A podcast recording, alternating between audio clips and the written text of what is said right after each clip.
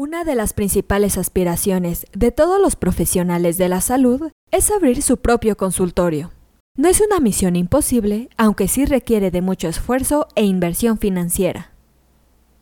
Existen responsabilidades que debes cumplir de forma adecuada para evitar problemas dentro de tu consultorio. No solo se trata de ofrecer un servicio óptimo a los pacientes, también encontramos el ámbito legal. Un claro ejemplo se puede observar con el llenado de las facturas médicas. Este aspecto es fundamental y va de la mano con la declaración anual que todos los negocios deben presentar ante el SAT. También existe la posibilidad de que los pacientes te soliciten una, ya que les funciona como una forma para acreditar el servicio. Por lo anterior, en este episodio te hablaremos sobre algunos errores que debes evitar al llenar las facturas médicas según el SAT. Comenzamos.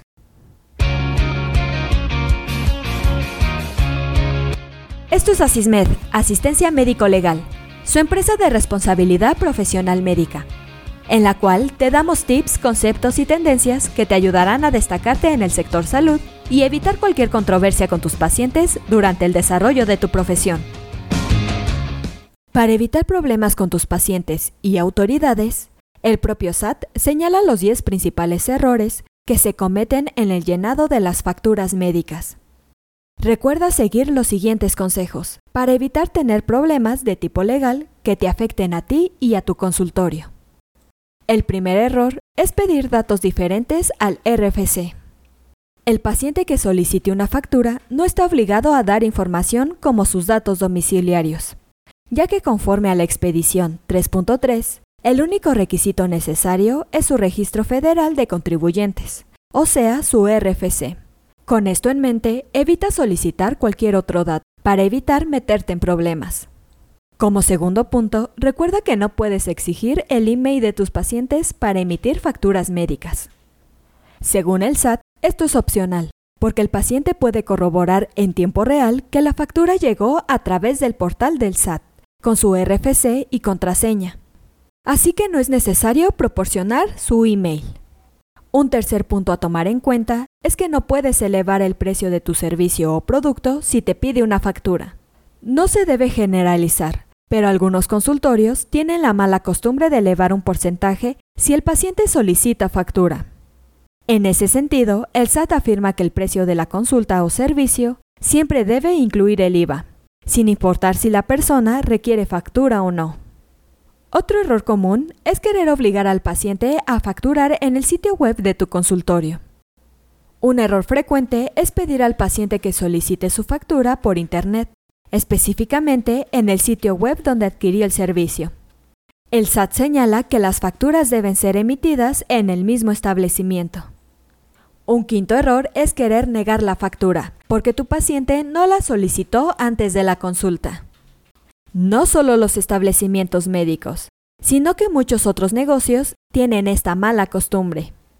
Por eso, el SAT es enfático al decir que las facturas pueden emitirse en cualquier momento, siempre y cuando se realice en el mismo año fiscal.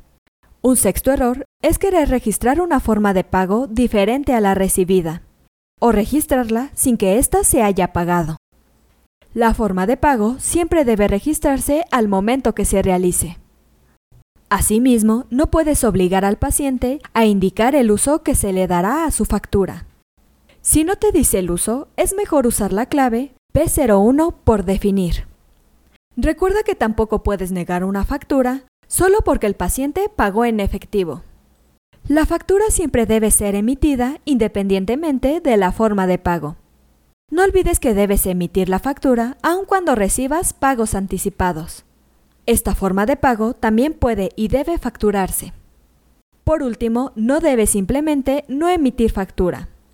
No dar facturas médicas puede causar que recibas infracciones o incluso que la autoridad fiscal clausure tu consultorio.